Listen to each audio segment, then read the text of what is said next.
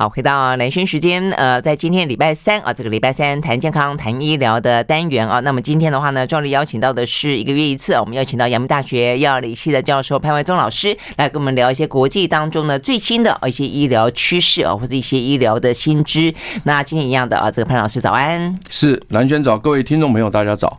早，那我们今天要聊一个啊，这个蛮蛮蛮具有话题性的一个呃移植手术哦。这个移植手术的话呢，要讲到呢。一九九七年的一部电影啊，在那一年的电影里面呢，呃，这个电影大红大紫，引起了大家非常多的讨论啊。呃，它就是说变脸，但是呢，这个变脸呢，其实一九九七年真的算很早，一直到呃近些年来才开始真正的呃电影上面的剧情在真实的世界当中可以落实。可坦白讲，可以落实也很不简单呢，因为整张脸它不是科技，它不是科幻小说呀，它真的就是整张脸移植。你光想到它那个什么血管呐、神经呐、啊，我用想的，我就觉得哇塞，那人类的技术才到太太太厉害了，太炉火纯青了。没错哦，没错。呃，我们确实小的时候看了很多电影的那种科科学电影啊，嗯，到了长大以后发现都实现了。对，其实我在小时候看的最清楚的是，我小时候是看他们登陆月球。就是演电影是演登陆月球，结果真的过一阵子他就登陆月球了。对对对，OK。对对对对，然后呢，呃，当然太空船演的很多了。对。那现在目前我们太空船也也也也都有在，也都有在那个太空人也都有登陆什么火星啊，也都很多。接下来就是要看机器人了。对，所以我的意思就是说，其实这些东西就是真的电影演一演，过几年他就真的看到了，所以你也会很惊讶科技的进步啊。对。那蓝轩刚刚提到这部电影，它的简单的剧情就是呢，有一位 FBI 的高级探员。嗯哼，那么他在追一个很很讨厌的一个恐怖分子，对，而且这个恐怖分子大概也非常厉害啊。那这个呃逃逃亡了很久啊，是，那中间还把他的独生儿子给杀了，嗯哼，所以因此呢，他跟他是血海深仇，不于公于私啊，都要抓到他啊。是是，那好不容易呢，有一个机会呢。趁着他跟他弟弟在搭机搭飞机啊的时候呢，他们把他这个围起来了啊，围起来当然就产生了枪战嘛，他也不可能束手就缚嘛。对对对。那么枪战当中呢，那么这个大坏蛋呢就呃中枪就昏迷了，对，昏迷啊，然后呢他的弟弟就被关到监牢里面去了。好，那他想说呢，太好了，这一下呢就把这两个他的这个于公于私的这个世仇啊都解决掉了啊，就没想到呢。他这个弟弟呢，透露了一个口风啊，就是说他哥哥知道呢，总有一天会被逮捕啊。但他只要被一被逮捕呢，他要所有人陪葬啊，所以因此呢，他就埋了很大的这个炸弹呢，在这个比如说很多的大的城市，所以因此呢。只要他跟他哥哥死掉，或者是比如说被抓到监牢过过个几天啊，就会大爆炸，死一堆人陪葬。哦，哎，这个剧情没讲讲，我都忘记是这样子。对，然后呢，然后那个高级警官就跟那个这个 FBI 探员讲说，那这样子你赶快去问一下，看能不能把这个事情问出来，不要那么多人陪葬。对对对，就没想到他弟弟在监牢里面就抵死不讲啊，嗯，抵死不讲。那这时候没办法，因为他看到那个大坏蛋反正躺在那边昏迷嘛，哈，他说那干脆这样啊，就这个高级警官就做的决定，就是说呢，找一个医生来啊，在电影是找了找了一个医生来，然后呢就把两个脸换掉。嗯，对，所以 FBI 探员就换了这个坏蛋的脸。是啊，但换了脸，他怎么会知道他炸弹放哪里啊？好，你这样听我讲，换了脸之后呢，然后就把他关进他弟弟同样的监牢里面去。就是说他哥哥呢中枪昏迷又醒了，所以让他去让他去套他弟弟的口供。哦，哎，我有点忘记是这样子，我以为是因为那个大坏蛋他知道更多更大的坏蛋，所以他要假装成那个坏蛋之后去深入虎穴，一举成擒。不是不是不是，他就是他，然后他就是关到那个监牢里面跟他弟弟在一起，然后呢让让他弟弟跟他讲说在哪里。对对对。但是你要讲的时候也很奇怪的原因是因为。你哥哥本来就知道埋在哪里啊，所以你这样子比较不合所以不是不是合 合逻辑啦，但是我的意思就是说，你就是要。就是利用这个方式，对对对。我觉得我安排的剧情也还不错。然后，那你安排 非事实啊，那 没关系。对，那没关系。然后后来就没想到那个昏迷的那个大坏蛋醒过来了。啊，对。啊，那那因为原本昏迷的醒过来以后呢，哎，发现他的脸怎么变成 FBI 探员哈？对对对。那结果呢，这小子也是很贼的，就是想办法将计就计啊。那当然，他首先要先把知情的人杀掉嘛。嗯。所以他把那个高级警官给杀了。嗯，把医生。对，把医生也杀了。所以。就就剩下那个 FBI 探员知道，其他人不知道，所以就变成正邪之间突然间完全兑换。对，对，而且而且而且更更耸动的是，就是说。这个大坏蛋带着 FBI 的脸啊，然后呢，光明正大的回到那个 FBI 的家中，对，跟他不知情的太太呢。过着正常的夫妻生活，对对对对，那这个是很扯的，因为因为其实是事实上他是杀死他儿子的凶手，没错没错。那这个当然就对我们这个人性人性的挑战是很大的。然后另外就是说，这个大坏蛋呢，既然可以动用 FBI 所有的这个这个情资跟武器。对，他虽然高级警察，对对，然后去去去追捕这个真正的 FBI 探员，所以这真的是很头痛。对，然后另外呢，就是这个 FBI 探员呢，脸已经换成坏人的脸了嘛，对不对？全世界都在要杀他，没有人要帮他。对，那没错。你知道后来只有谁帮他吗？就是那个大坏蛋的前女友。嗯，愿意帮他，所以他又变成跟他女友在一起。我想这个剧哦，他是会所以就是很耸动。所以这就是吴宇森厉害的地方啊！所以他当初拍了这一部戏以后，那后来就是国际片约不断，都找他导。是拍的也很好。对，因为我觉得这个怀中这样讲，就是唤起我们对这个剧情的的记忆了。否则，我现在最最印象最深就这两个演员，其实也因为这部片子到达了他们这个整个好莱坞的巅峰。那我当初在看的时候呢，我自己的感觉，因为我很爱看电影的人，我只觉得他的选角有点出乎我的意料之外。因为约翰·屈福塔呢是演那个 FBI，尼可拉斯·凯奇呢是演那个大坏蛋。坦白讲，他们两个人过去的风格跟荧幕上的形象，我觉得约翰·屈福塔比较像坏蛋，我觉得尼可拉斯·凯奇比较帅的样子。所以我本来就说，哎，吴宇森选角怎么会这样选呢？我就应该对调过来。啊，原来后面有个伏笔，就是其实后来的。就对调坏蛋，哎，对对对对对，所以我所以我就跟你讲说，他这部电影这两个两个主角很厉害，就一下子演好人，一下子演坏人，所以他是两极化。所以他有的时候就是说，在一个演员一生的生涯当中，他们有时候会讲说，你不要永远都演好人，你要演演坏人，嗯，就就是挑战你的演技。没错，好，那好，那我们要回到科学啊，对不起，这个大家对电影看完了，我们回到科学。对对对，科学这边我要应该去看看。科学这边我要讲一件事情很重要，说第一就是。说他们在换脸的时候是由一位高级警官决定的，嗯，其他没有人决定，嗯，这在真实生活当中是不可以的，啊，因为这有法令规定，啊，这就上次我在呃蓝轩时间常常在讲说，当当时我们讲是呃所谓的朱心移植或朱肾移植啊，那么朱心移植、朱姓胜虽然科学到了这个地步，但是你要执行的时候，它有法令出来，嗯，所以虽然美国现在朱心移植、朱肾，而且是基因猪。嗯。啊，我上次在那边讲过，基因猪的肾脏可以移植，基因猪的心脏可以移植，但是你法令没有追上来的时候，他们仍然没有办法动。嗯，那同样的，像这一部电影这个变脸就换脸这个的，这个法令已经完全做完了，它有一些规定，也就是说呢，你在执行的时候呢，你要先向医院申请，哦，申请。啊。第一个，我们先讲啊，就是受赠者，就是你要接受的这个人，对。他要有什么条件呢？啊，第一个条件就是年龄在十八到六十岁之间，嗯哼，他要有一个规定啊，就是年龄限制。那至于为什么限制这个东西，谈起来会很久，但是十八到六十，OK。那么第二个呢是必须是要重伤经过毁容，嗯，或者是先天缺陷，嗯，有很严重的颜面的问题，或者是烧烫伤等等的。这个可以申请，嗯，但一般人不行，嗯，你你你像他们那两个人，这个脸上都完全都好好的，这个不行，这个规定不行啊，这个规定不行啊，对啊，然后再来第三个是没有艾滋病或 C 型肝炎病史，这个不行啊，然后再来是能够服用免疫抑制剂，嗯，也就是说你你你你这个你这个一样会排斥，这个脸一样会排斥，对，好，然后再来就是呢，五年内没有癌症病史。嗯，好，这个是必要的五个条件。好，那这对男性，但是如果女性的话，加一条，就是呢，怀孕。怀孕的时间愿意放弃，就是一年内不怀孕。哦，好，会有影响就是了。对，那所以因此这个是我从美国约翰霍普金斯大学网站上拿到的，所以我估计这应该是美国的规定。那我至于其他国家的规定，我都没有花时间去找。嗯，不过我认为大概大同小异的，好，大同小异。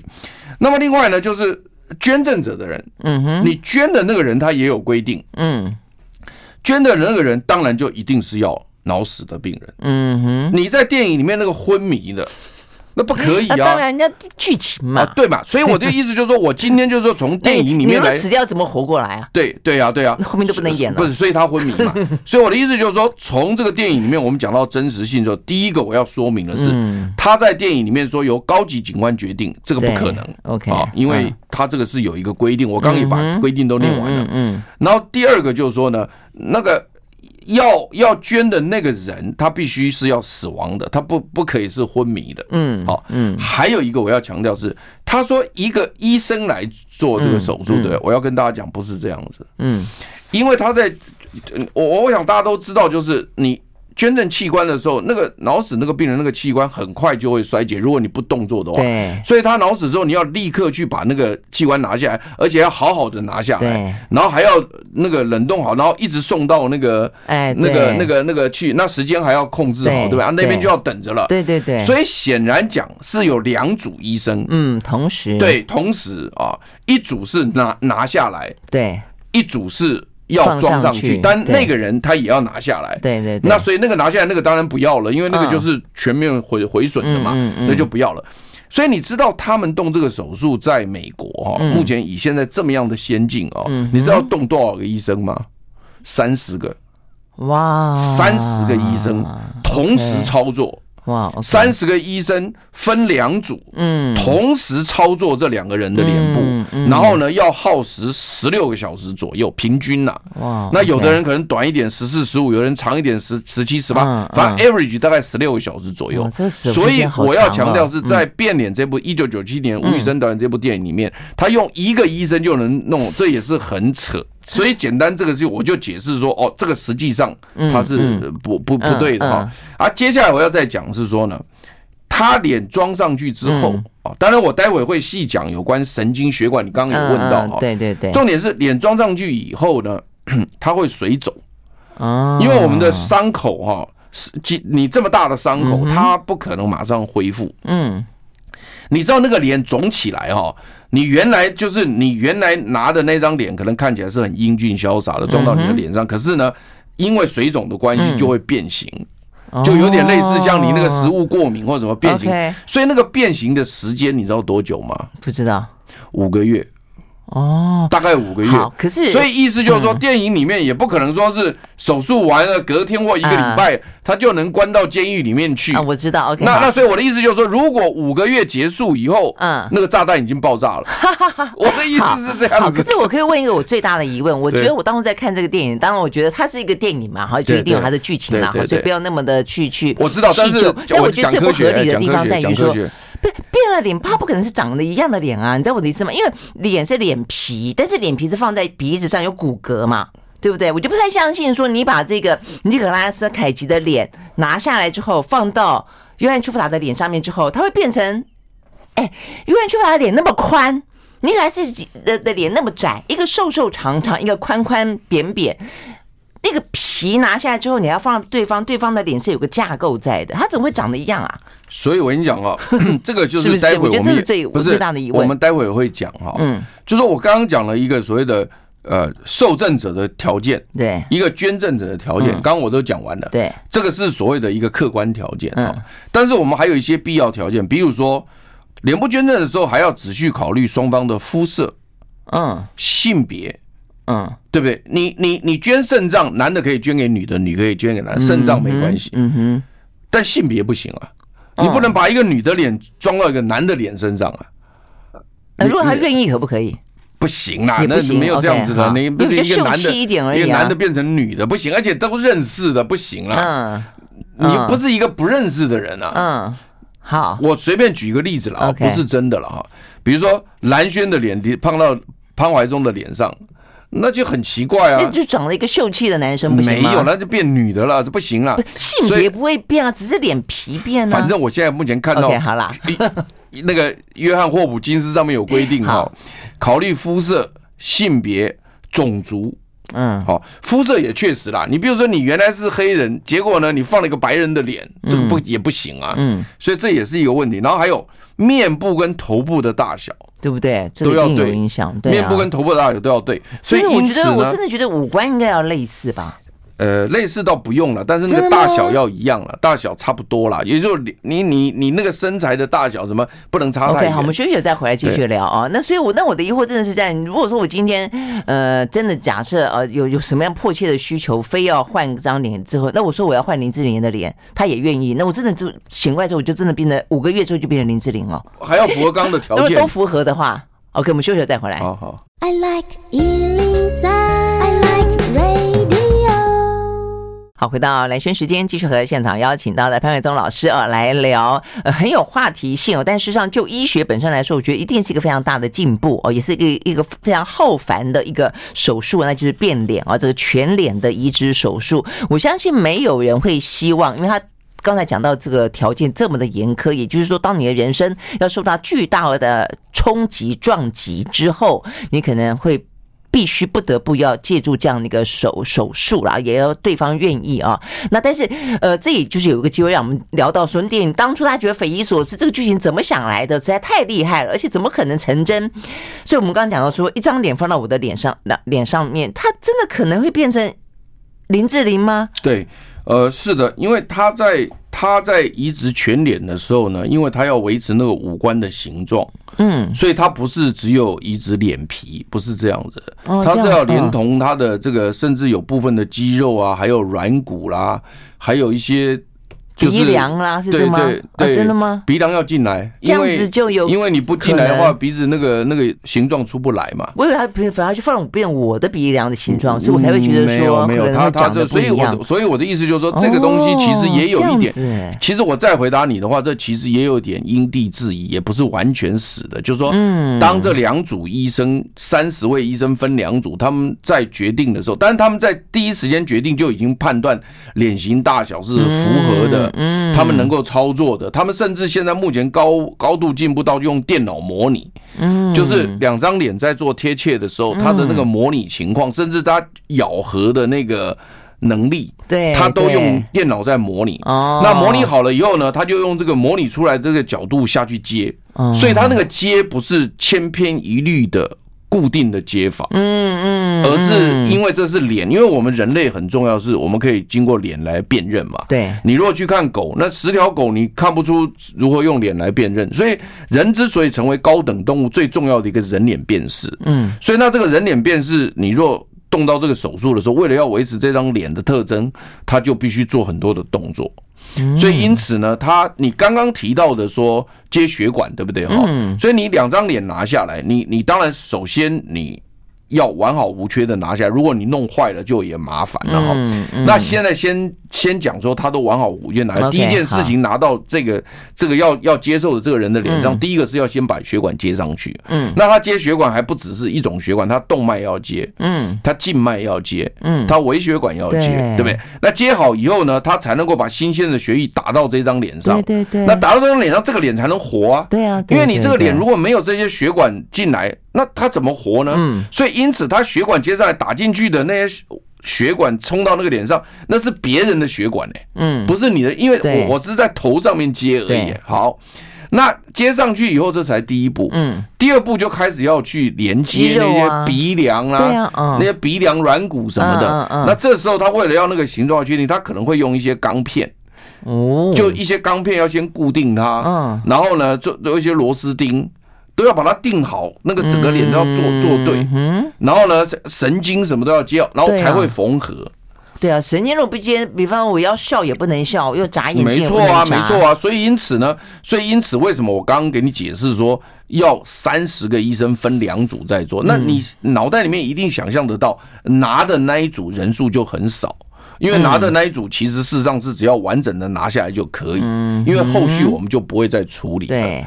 那可是，嗯，你放上去的这一组就很麻烦，因为第一个是先拿旧的那个破损的拿脸拿下来，然后呢，接着新的上去，这就是大工程了。嗯，那甚至我在图片上看到，在影像上面看到他们所发出来的那个，他们是为了节省时间哈，在一张脸上同时有三四个医生在操作，哎，操作不同的位置，嗯嗯，就要赶时间嘛，赶时间嘛，也不能弄弄太久，所以所以因此呢，感感受上来讲，就是说他。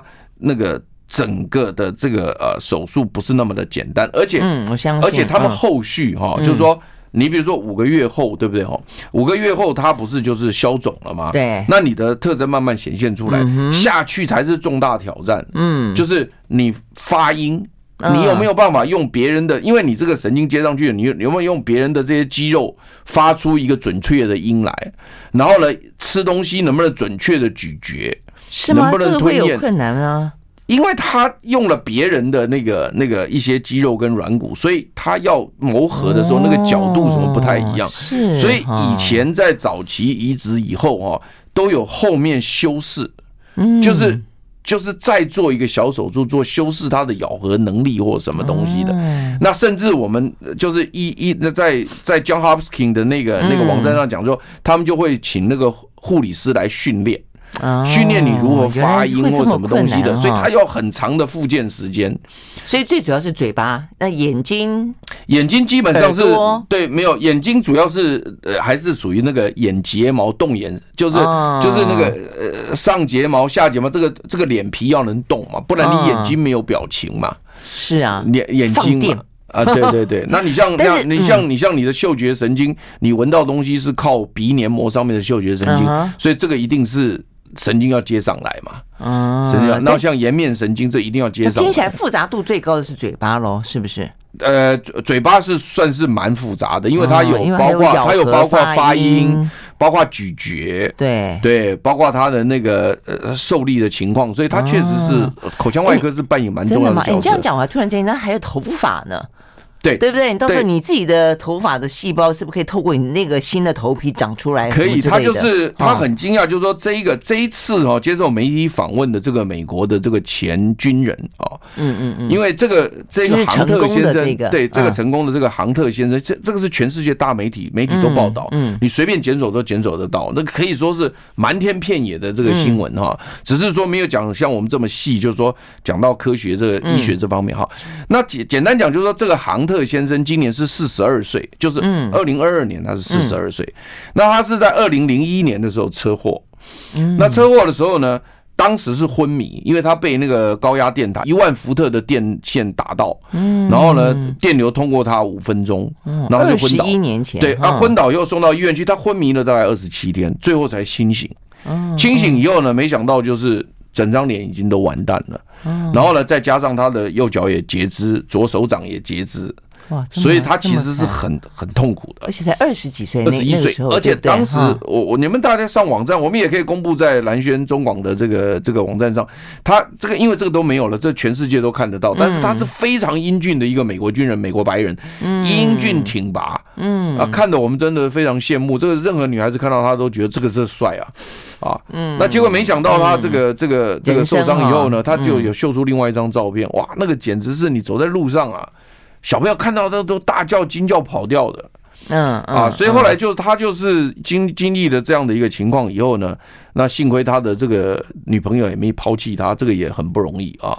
那后来女朋友没有抛弃他呢，到了二零一零年，也就是二零零一年受伤嘛，哈，嗯，二零一一年九年后啊，他女朋友就跑来跟他讲说，哎呀，我怀孕了。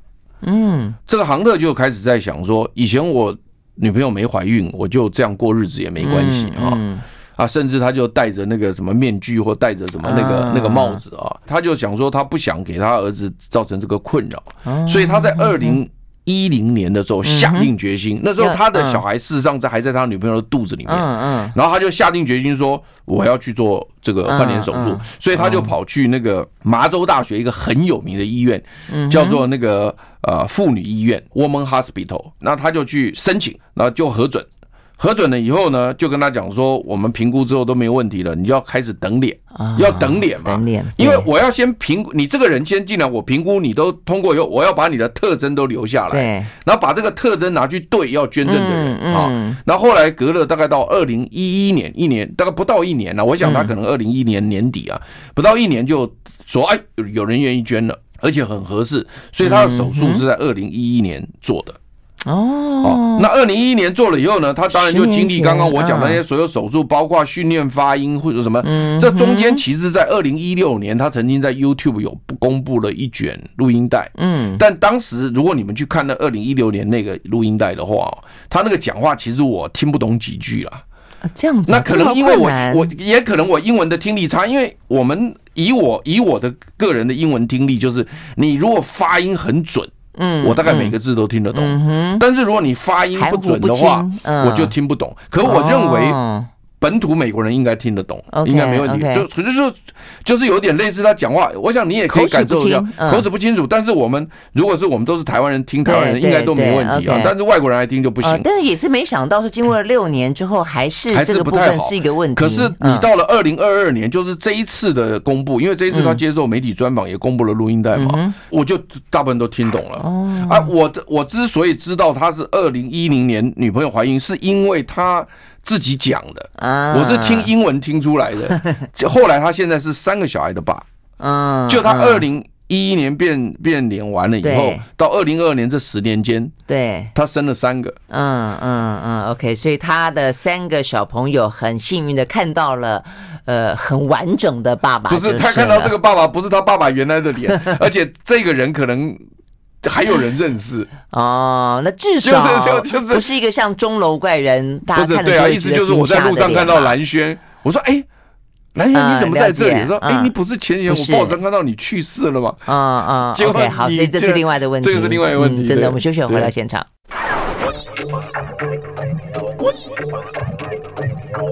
好，回到兰萱时间，继续和现场邀请到的潘伟宗老师啊，来聊有关于这个全脸移植手术哦，就讲到变脸，然后就讲到的一个 case 啊，是美国的一个二十几岁、二十出头岁就严重车祸，然后呃，经过了十年左右的时间，他才正式换脸，然后但是再经过十年啊，等于是在呃去年、今年的时间，再接受访问的时候呢，才清清楚楚的可以表达。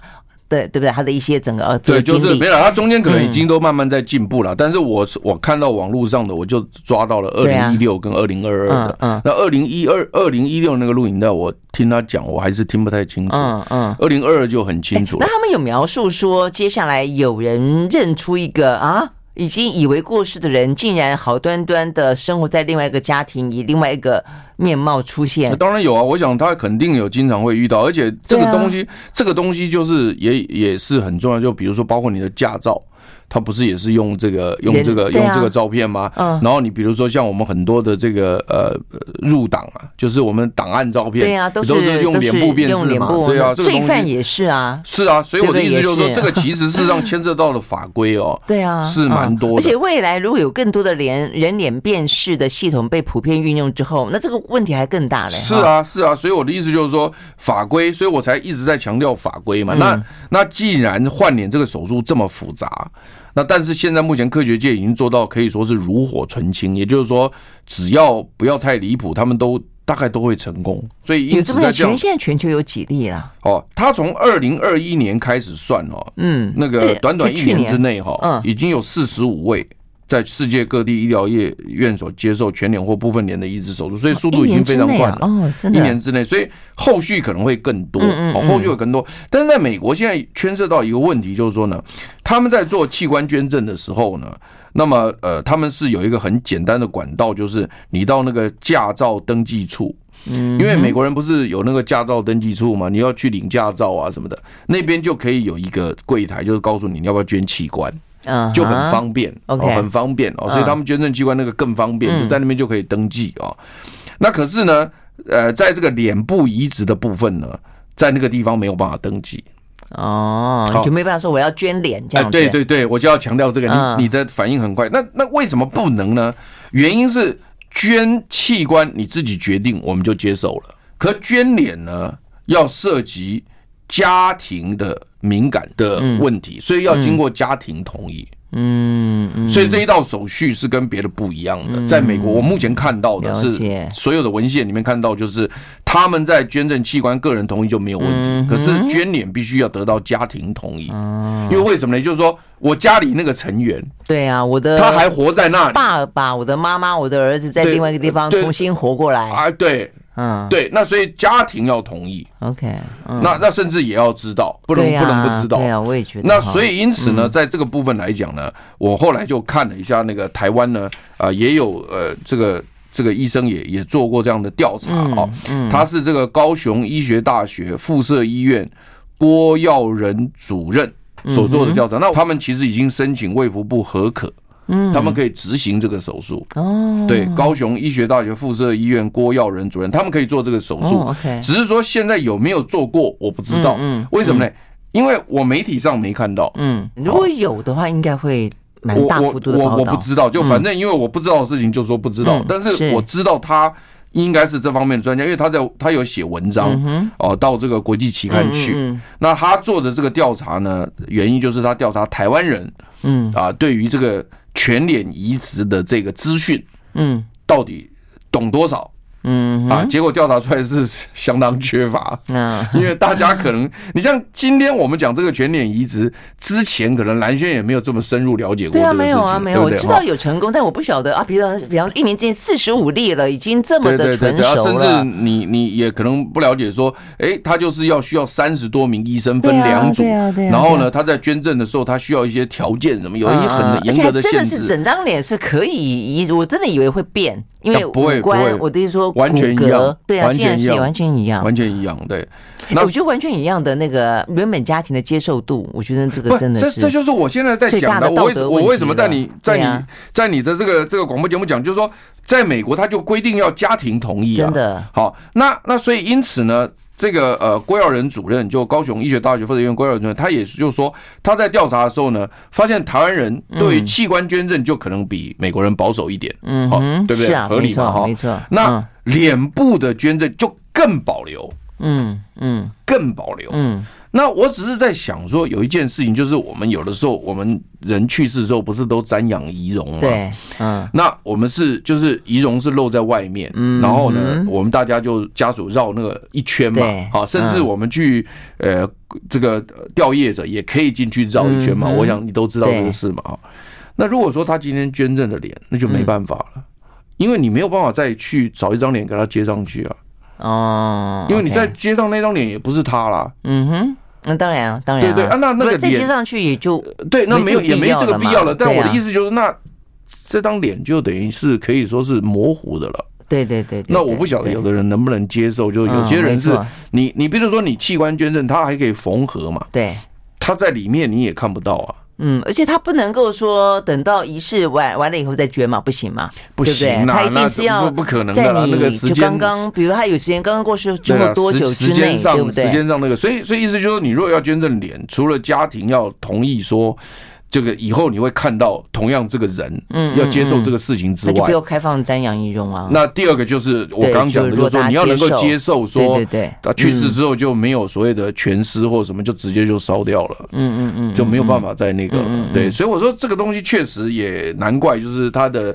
接受度是比较低一点点，但是目前呃，在美国就开始在推这个，嗯，美国开始在推，在推这个，就是说呢，希希望让那些就是先天有缺陷，我们也有很多先天有缺陷的人啊，生出来他就很缺陷，他就很自卑，那这个，那我们希望给他一张完好的脸。所以你意思说，因为手术成熟了，他们也呼吁大家可以尽可能呃捐脸。对对对，所以我想说。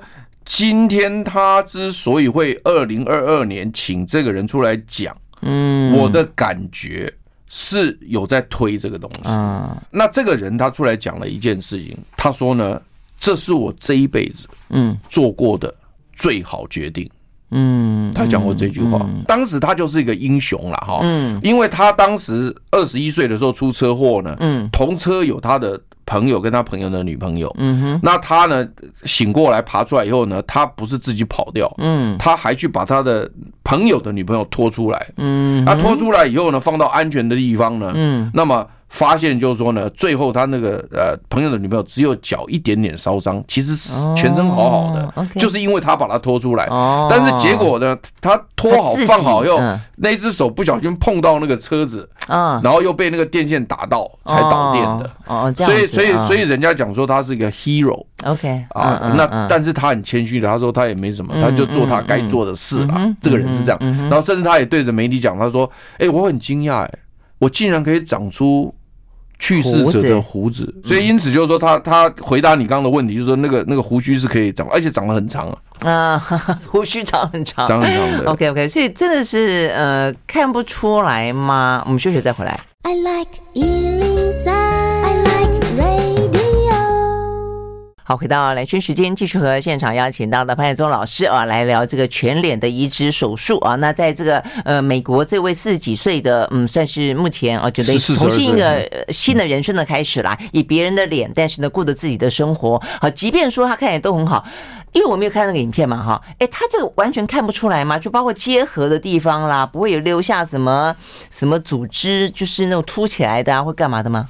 所以这就是你要真的是尊敬我们的整形外科医生了。嗯，他们非常厉害啊！整形外科医生他把你弄以后，他那些接缝通通都是可以藏在那个头发下或什么的。所以他表情呢也都很自然。表情当然一开始是不行，他经过复健，包括改善言语、微笑、饮食、眨眼什么东西等等的，都当然要一阵子。对，但我说你看到那个现在已经 OK 了，非常非常 OK，正常人一样。对对，现在几乎是。